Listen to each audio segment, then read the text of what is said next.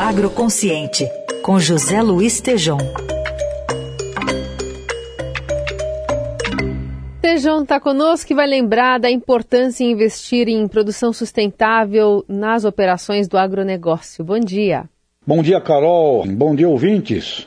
Precisamos tanto de energia, eletricidade, combustíveis, quanto nos credenciarmos no potencial mercado do carbono zero. O alimento, fibras, madeira, a energia e a eletricidade do futuro serão parte inexorável do meio ambiente.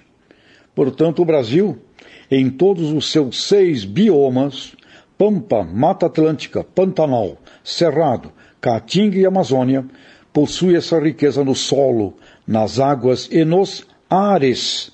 Sobre o biometano previsto no Plano ABC, Agricultura de Baixo Carbono, que objetiva acrescentar mais 50 milhões de hectares aos 50 milhões já existentes, tem no biogás uma fortíssima referência e importância.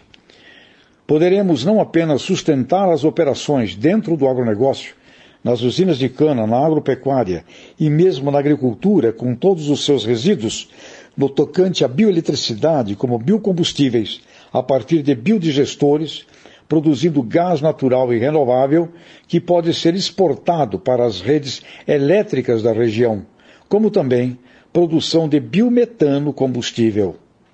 Já temos tecnologias de biometanização dos motores.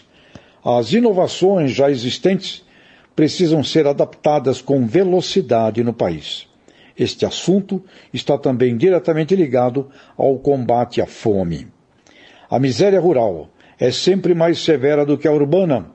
E os dados de 2021 mostram que as famílias rurais que vivem fora dos mercados são as que mais perderam renda e qualidade de vida.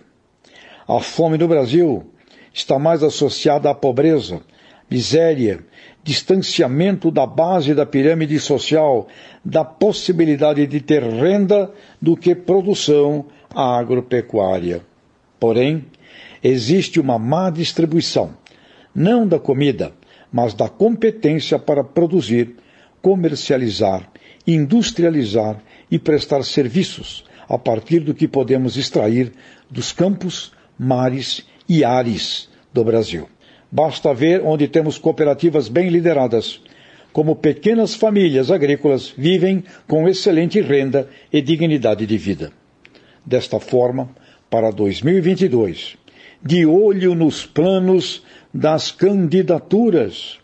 Vamos cobrar planos competentes envolvendo o agronegócio, pois além de significar um terço do PIB do país, podendo duplicar de tamanho, significa agrocidadania, renda, eliminação da fome, sem precisar dar comida, mas sim ensinando a produzir e vender.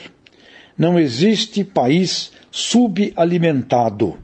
Existe país subadministrado e subliderado.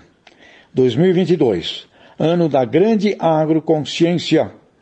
Até segunda, Carol e ouvintes. Até segunda, Tejon.